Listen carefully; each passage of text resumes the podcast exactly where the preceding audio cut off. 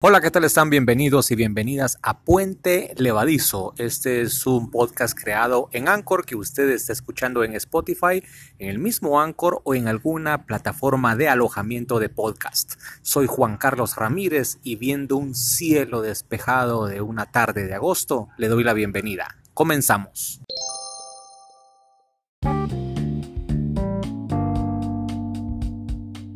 He tenido el atrevimiento de hacerlo de nuevo al aire libre. Por eso es que van a escuchar ustedes el sonido ambiente de esas inconfundibles motocicletas que van y vienen de un lado a otro.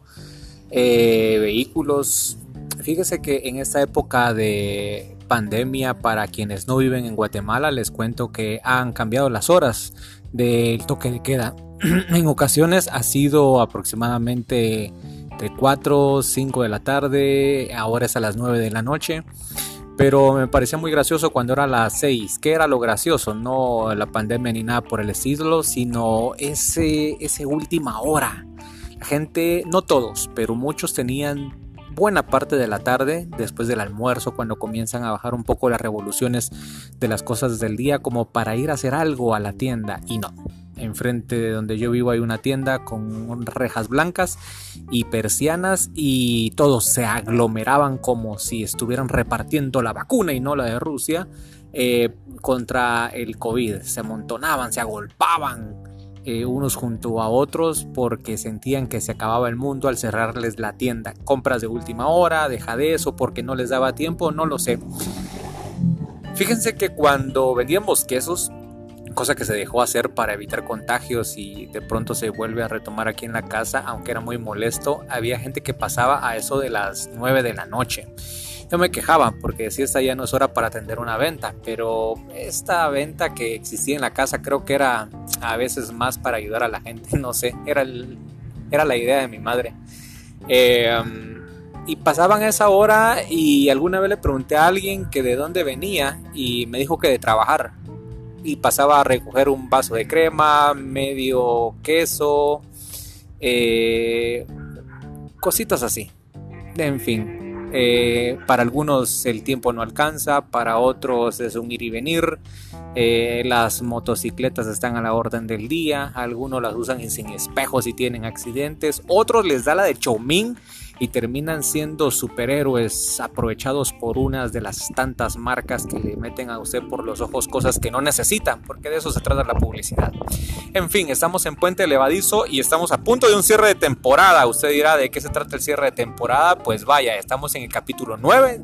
Yo no sé si usted los ha contado, si ha sido, ha tenido usted la amabilidad de estarnos siguiendo durante todo ese tiempo. Ya van 9 el final de temporada será el otro, será muy especial, pero los detalles se los voy a contar en el último segmento. Hoy estoy en un ambiente, como le digo, abierto. Espero pues, que el ruido además no nos altere la charla del momento que yo estoy aprovechando para acompañarla y acompañarlo. Le hablaba que es una tarde, sí, es una tarde eh, muy agradable con un cielo despejado que de repente se le cuela una que otra nube. Nubes que uno podría tirarse en la terraza, en el campo. Pruebe acostarse encima de su carro si no se le descompone, no sé, ve al cielo y de repente puede jugar a eso que pareciera trillado, de encontrarle una forma a alguna nube o simplemente intentar relajarse un poco. Para mí esto de puente levadizo ha sido un escape, una válvula en la montaña rusa de emociones del día, de arrancar con todo, de arrancar sin nada, de a los cinco minutos tener algo por lo cual uno quisiera encontrar el switch para apagar la vida por completo, a los otros 10 minutos eh, quererlos eh, amar todo y seguir luchando, en fin un sube y baja de cosas y, así es la vida. De pronto para quien no tiene sus emociones totalmente controladas y manejadas como su servidor. Pero vaya, le voy a contar algunas cosas que ahora sí he tenido escritas, no las voy a leer, pero las he escrito con mucho cariño, se las compartiré a ustedes.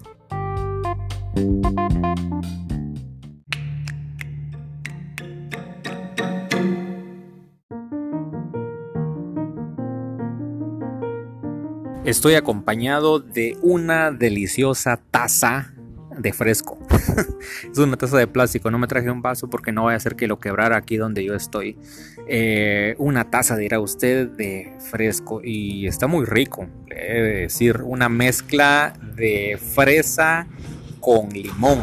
El limón no es el jugo, sino que es limón triturado, mezclado en la licuadora, parte de los limones, tres o cuatro eh, le echa todas las fresas que quiera. La fresa le da un color y, un toquecito bastante sabroso eh, a la convencional limonada. A eso un poco de chía que esté con una temperatura baja para que se sienta así frito, sin azúcar mm, o un toquecito de azúcar si usted quiere, pero sin azúcar sabe muy rico. Sensaciones. Fíjese que esto que le he contado que puede ser térmico sentirlo con la piel, con cuando usted toma el vaso y siente lo frío, pero cuando llega la lengua se pasa al departamento del gusto, eh, las sensaciones que uno se va a llevar cuando pues desaparezca de aquí. Yo no sé si en la categoría de fantasma o de Gasparín uno se va a recordar de todo lo que el cuerpo le permitió percibir, mandándoselo de manera directa a las neuronas, al cerebro. Los sentidos son estos, eh, pues, en esencia son cinco lo que nos han enseñado, que nos permiten capturar todo lo que pasa a nuestro alrededor y nos permiten vivir engañados. Sí, dirá usted, ¿por qué? Vaya a ver la película de Matrix.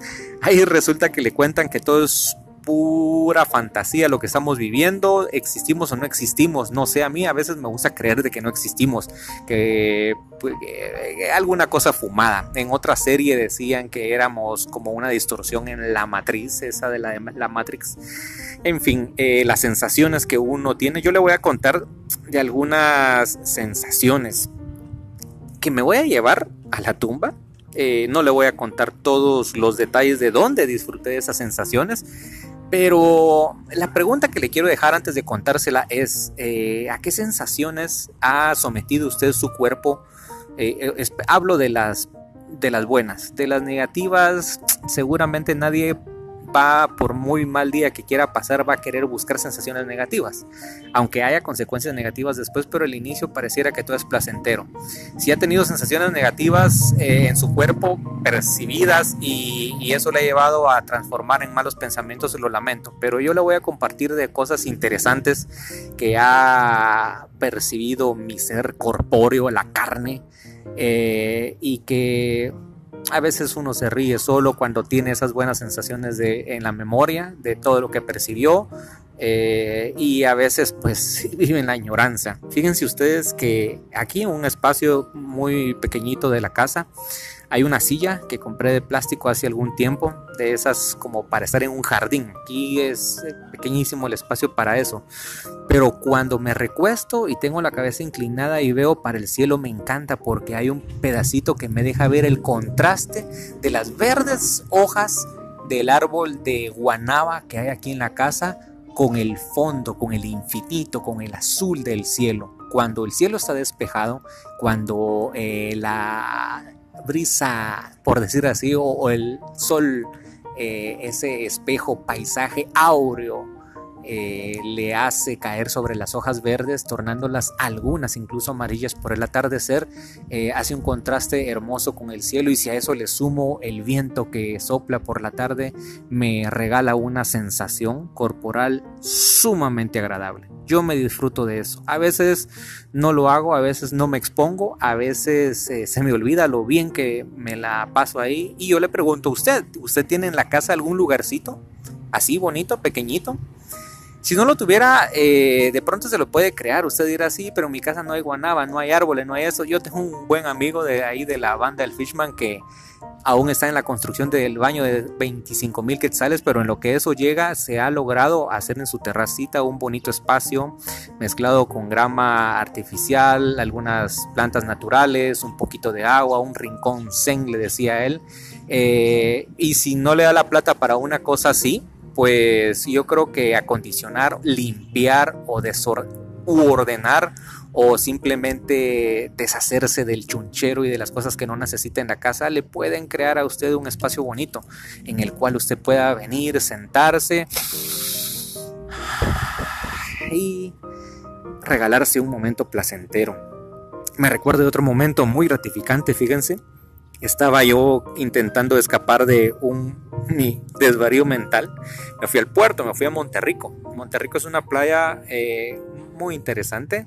Cuando tengan la oportunidad y se acabe todo esto, la pueden ir a visitar. En, hay una temporada que usted la, creo que es a final de año más o menos, o son varias temporadas durante el año que hay liberación de tortuguitas. Eh, es muy bonito eh, esta actividad. Hay una unidad de la Universidad de San Carlos ahí que se encarga de, de promover esto y, y se pueden gozar de tardes agradables. Fue una mañana de la que yo me recuerdo en la que llegué a un lugar, me acosté en una hamaca y me dio igual que me viera medio mundo. Creo que hasta los chuchos se asustaron porque me puse a roncar.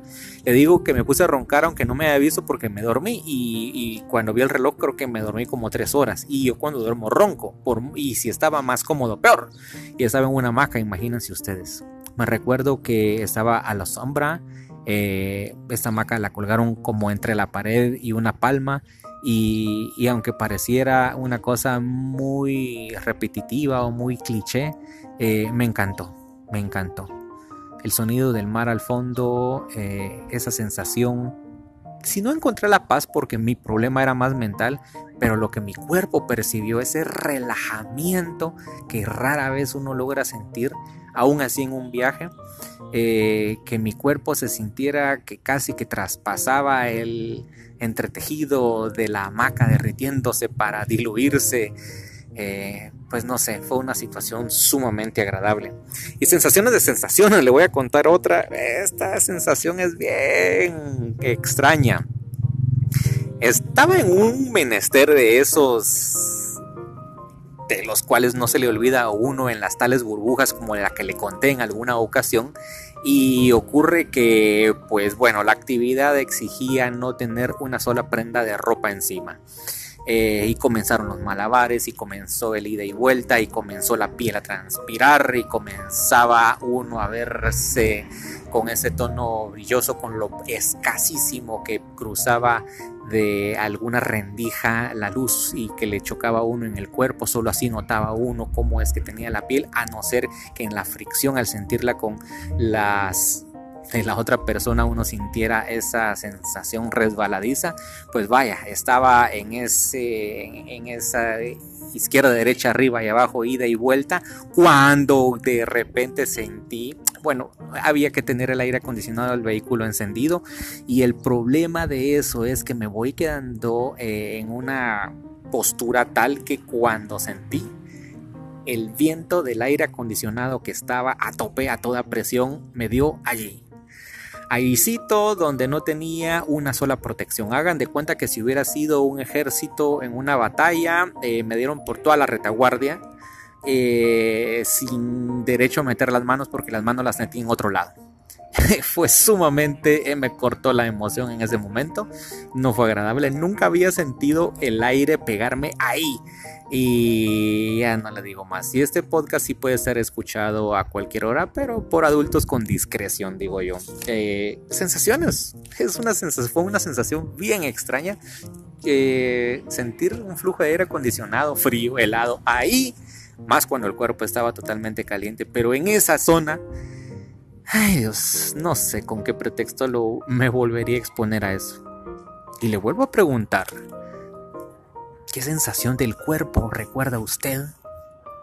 que haya sido extrema agradable. Yo recuerdo una, y con esto voy a cerrar este bloque, eh, la ocasión en mi vida en la que me he sentido más cansado, más apaleado, más cansadísimo físicamente es cuando subí el volcán, el volcán Acatenango, única vez, ida y vuelta, gracias al entusiasmo de Jorge Luis y, del otro Jorge, eh, pues me dieron carreta, recuerdo que fue en junio de 2018, algo así, pasó mucho tiempo, ese día supe que era el cansancio.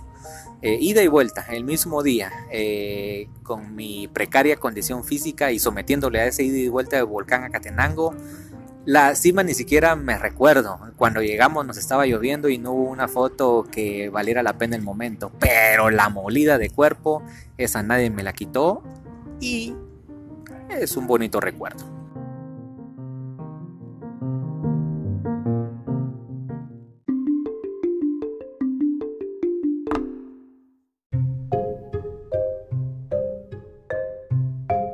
De sensaciones a sensaciones. Esas que le acabo de contar, una rapidísima que se me olvidó y se la voy a compartir, es en una ocasión que tomé unas vacaciones. Me fui a San Pedro La Laguna, lo más bajo costo posible. Me fui en camioneta, recuerdo, y llegué a un hotel lo más bajo costo, bonito porque tenía un patio que después de correrle un picaporte oxidado, eh, abría un portón y cuando uno sentía ya estaba a la mismísima orilla del lago de Atitlán. Me tocó una mañana despejada, imagínense ustedes esa escena, había una plancha que no sé si la usaban para lavar, pero yo me acosté, una plancha de concreto, no era una piedra, era una plancha de concreto. Me acosté, eh, ahí me di cuenta de que necesitaba algo de colchón en la cabeza, así que me quité la camisa, eh, llevaba playera obviamente y me la puse de colchoncito y simplemente dejé que la brisa del viento me acariciara. Escuchaba ese ploc, ploc, ploc que hace o chiploc, podría ser chiploc, eh, cuando el viento choca contra las piedras a la orilla. Esa, la parte de San Pedro la Laguna, si usted la conoce, es... Eh, es cortada, no tiene mayor playa, sino que es cortada y cuando las pequeñas olas del lago de Atitlán vienen y chocan, pues se escucha ese sonido muy peculiar.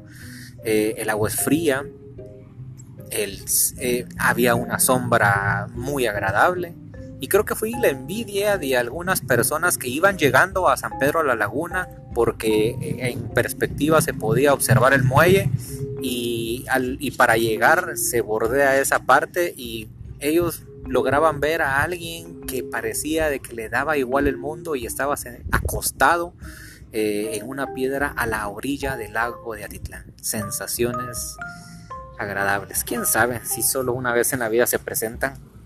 No sé.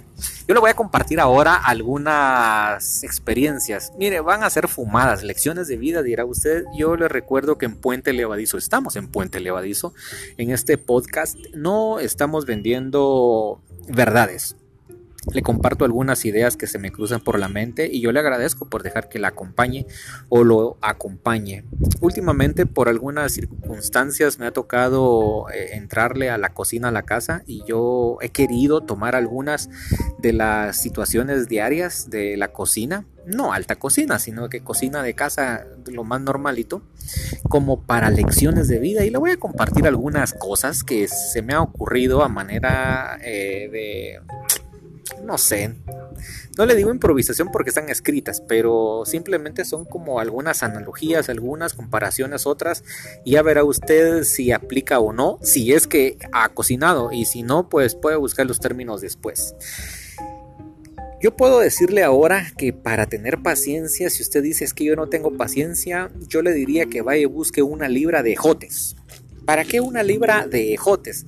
Vaya a despuntar una libra de ejotes y verá qué es realmente tener paciencia. Uno no sabe qué es tener paciencia hasta estar delante de una libra de ejotes. Despuntar es quitarle la puntita a los ejotes. Los ejotes, por lo regular, para hacer un envuelto o alguna otra, algún otro platillo con ellos, se les quitan las puntas. Claro, la manera más convencional es juntarlos a todos y pasarles el cuchillo de punta a punta y ya estuvo.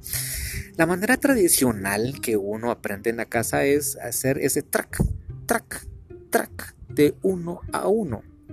Imagínese usted, sé que la vía más fácil es el cuchillo, pero hacer ese track, track con una libra de ejotes, ejote por ejote, ejote, pues vaya, requiere una gran paciencia. El mito del aguacate, le voy a contar algo más, el mito del aguacate.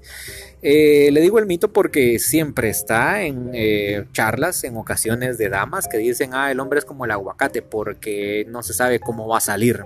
Yo le diría que hay algunos o algunas expertas que saben cómo puede ser un aguacate. Supuestamente cuando se le quita esta parte del tronquito ahí se puede ver, intuir si está verde, maduro o qué.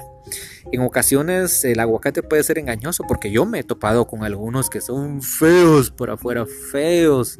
Eh, ya parecieran en exceso maduros, eh, incluso con costra, y cuando usted los parte, wow, una suculencia eh, como sacados de fotografía. La pepita no muy grande, cafecita, y la parte carnosa del aguacate en su color entre verde y amarillento. O sea, ahí al punto que se le pasa unas horas más y ya no le sirve el aguacate. Y en ocasiones hay aguacates que se ven por afuera en la cáscara rebosantes, así magnánimos, poderosos, y cuando usted lo abre están más podridos que el alma de algunos políticos que nos gobiernan actualmente.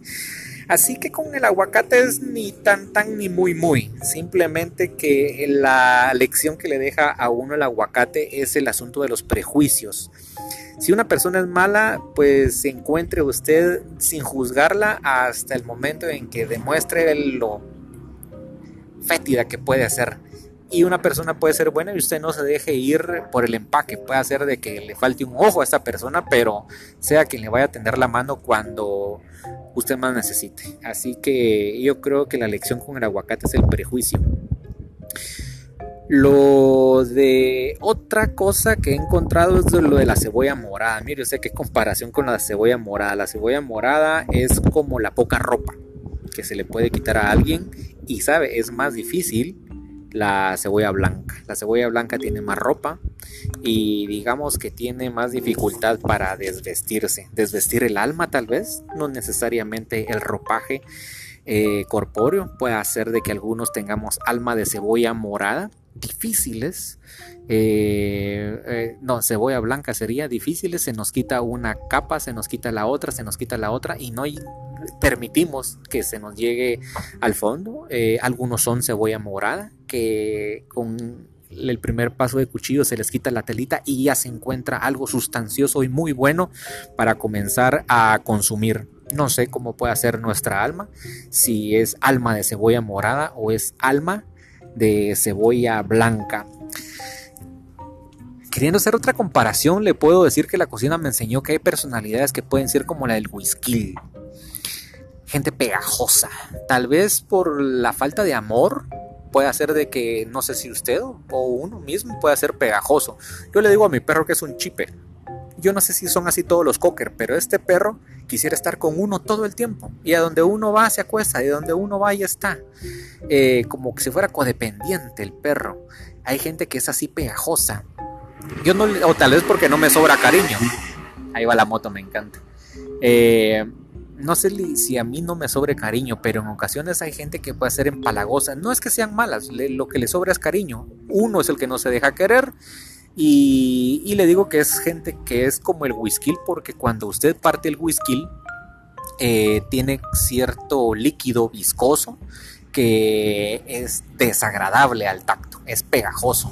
Y esa pegatina, si usted no sabe cortar, el whisky se le queda pegada en la mano como si fuera un pegamento especial y es desagradable, no se le quita fácilmente. Eh, Así que si usted quiere partir el whisky, hágalo con cayéndole el agua, el chorro encima, porque el agua va a hacer que se le vaya quitando esa parte viscosa y usted pueda manipular de mejor forma su whisky. Eh, el ajo y la cebolla, ya que le hablo de quitar, yo encontré un truco, no sé si me sugestioné, tal vez es un efecto placebo el que yo encontré, pero resulta la más fácil es no se frote eh, con nada algunos dicen el limón, yo no he probado limón porque no me sobra el limón para usarlo para eso. Yo me fui con la técnica del agua y en la del agua, después de cortar limón, eh, después de cortar ajo o cebolla, usted solo deja que le caiga el agua encima. No se frote, solo deja que caiga el agua, que caiga el agua. Eh, es una pena también que se desperdicie agua, pero que caiga en cierta cantidad sobre los dedos y el olor pues ya no se impregna, sin frotarse. Solo dejar que el agua limpie. Yo creo que a eso debería apostarle. Yo leí, compartí en, en, las historias, no me acuerdo ni en qué red social, esa técnica de que cada baño que nos demos en la mañana o a cualquier hora, pero si fuera el primero del día o tal vez al regresar de la hora del trabajo, que sintamos que el agua que nos cae en el cuerpo desde la coronilla hasta que el que resbala por los dedos de los pies, que nosotros le demos el simbolismo de que sea el agua que se vaya llevando toda la carga negativa que se nos vaya limpiando de toda esa impureza que no necesitamos y que cuando salgamos del baño pues salgamos un poco más tranquilos o de mejor ánimo, no sé, podría funcionar. La sazón de la vida, la La cocina también medianamente me ha enseñado que uno no se puede pasar de sal, no se puede pasar de alguna especie, pero me enseña que es un ensayo-error. No tema que se le eh, sale algo o que le salga insípido. Es ensayo-error, es como la vida. Me lo intento decir, aunque a veces predico, pero no me convenzo, ¿verdad? He cometido tantos errores de los cuales las circunstancias me tienen aquí. Eh, sigo quejándome cuando no debería. Eh, la lista es más grande de las cosas para agradecer y cuando me recuerdo de eso, pues trato la manera de dejar de quejarme y vivir más agradecido. Pero la sazón, ese probar que le deja la cocina, uno lo puede transportar a la vida y recordarse que en nuestra imperfección como humanos, todo puede llegar a ser ensayo-error.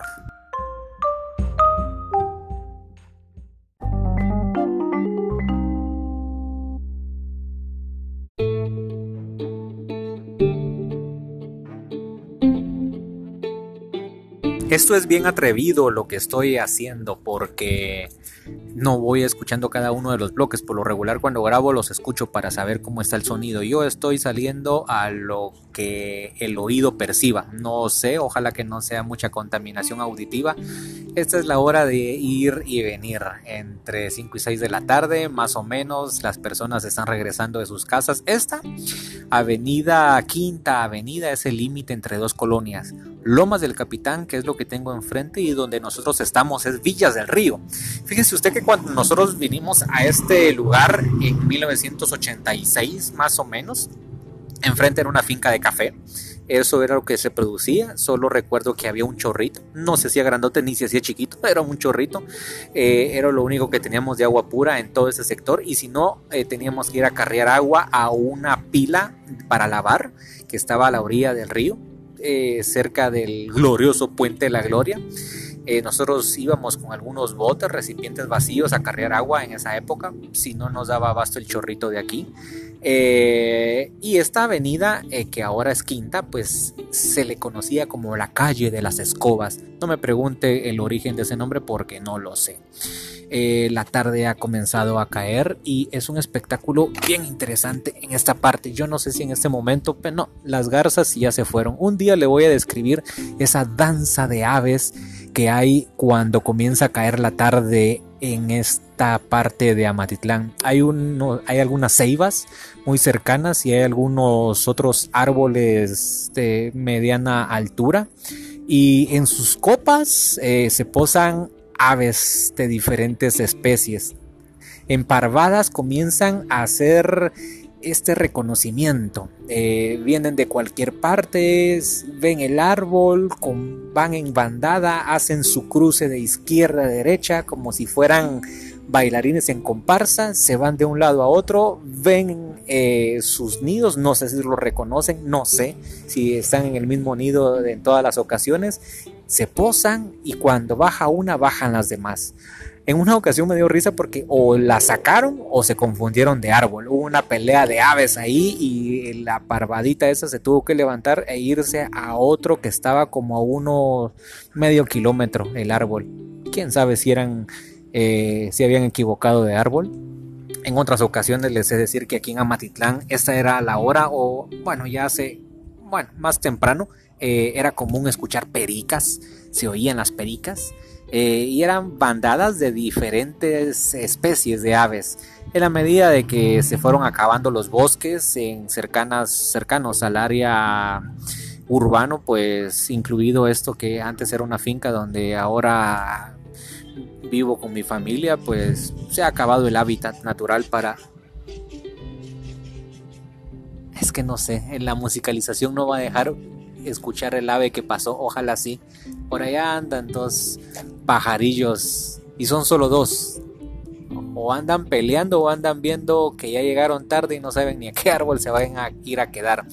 Este bloque es cortísimo, yo solo le voy a hacer eh, recopilación de algo más rápido de la cocina, que me ha dejado la cocina. Yo no sé si usted eh, esto del oído esa es una notificación, no las quité, se me olvidó, perdone usted. Eh, no sé si el oído usted lo ha afinado para apreciar algunos sonidos que le regala la cocina. Yo le voy a hablar de algunos para saber si usted los recuerda. El sonido de freír. El sonido de freír, ese momento cuando está cualquier alimento, por lo regular papas, que están siendo abrazadas víctimas del aceite hirviendo, que es distinto al sonido de cuando el agua llega eh, a un sartén caliente porque es evaporación y es diferente al sonido de cuando el aceite está caliente, no tiene nada y le cae una gota de agua. es una, una explosión completa. Otra notificación acaba de entrar ahí. Eh, otro sonido que también es el de olla vacía, cuando usted está buscando la cacerola o la olla y, por lo regular obviamente las tiene vacías, usted comienza a chocarlas y ese sonido de ollas vacías es algo que caracteriza a las cocinas tanto como el choque de los platos, cuando usted está escogiendo los platos o las tazas o los vasos, ese pling de todo que se escucha, otro sonido eh, el clásico sonido que identifica a una cocina es el tac, tac, tac, tac, tac del cuchillo afilado contra la tabla de madera, cuchillo de metal. Eh, otro sonido para que es más característico si usted tiene una refrigeradora o hace cubitos de hielo es el sonido cuando va sacando los cubitos de las bandejitas. Claro usted dirá yo tengo ice maker con mi refri pues qué bueno me alegra aquí todavía lo hacemos a la antigüita llenando las bandejitas y cuando tienen ese choque de temperatura con la realidad, diría yo, de, la temperatura ambiente, ese de los hielos eh, quebrándose también son otro, es otro sonido característico de la cocina y en fin. Le pregunto, ¿qué sonidos son comunes en su entorno de trabajo de la casa? Y, y si realmente usted le presta atención, a todo lo que percibe el sentido del oído, ese que se le regaló y por medio del cual estamos disfrutando estos minutos en Puente Levadizo.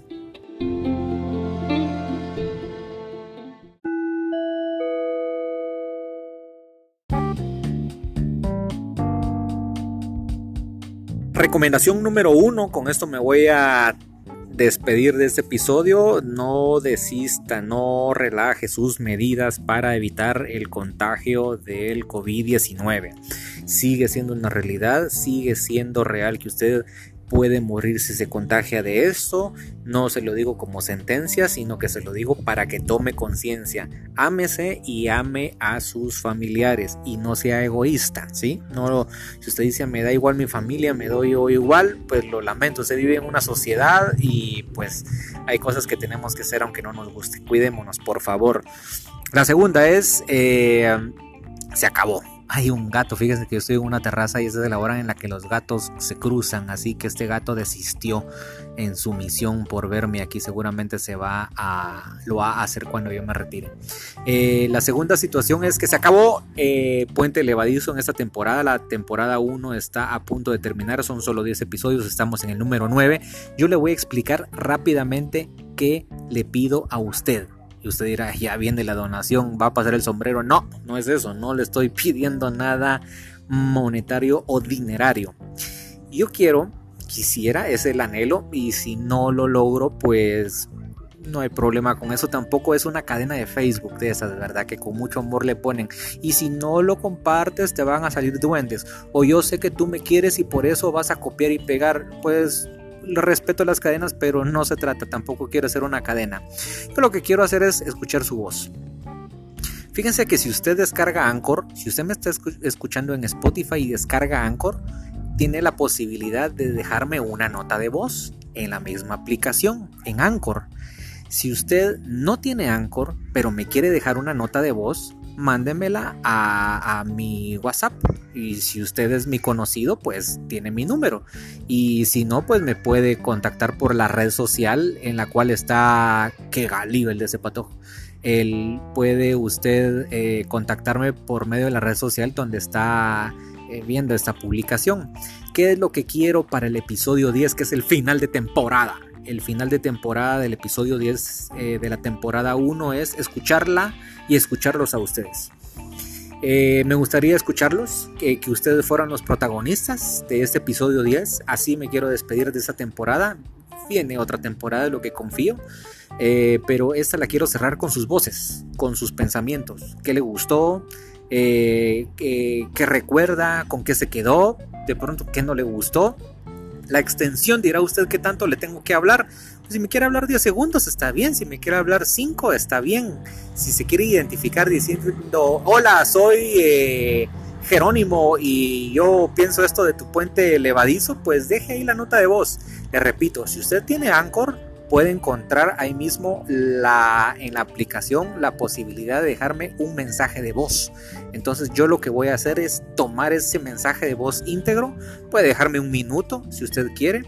Eh, yo voy a apreciar que lo haga eh, de todo corazón si no quiere, pues tampoco es obligación. Yo ya le voy a contar eh, cómo me fue en el episodio 10. Ese será el misterio. ¿Cuántas personas se habrán anotado a esto? No lo sé. Así que yo le estoy pidiendo eso para que seamos parte de Puente Levadizo.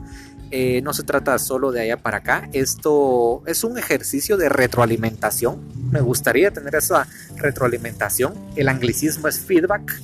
Eh, pero me gustaría esa retroalimentación de ustedes, mujeres y hombres, para saber eh, si no que de qué les ha servido, pero al menos de qué les ha parecido el puente elevadizo. Les repito las dos posibilidades. Si lo escuchan en Anchor, han descargado la aplicación Anchor Anchor en su teléfono, ahí pueden dejarme una nota de voz y yo la voy a incluir. Ahora estoy compitiendo con el Publimóvil local.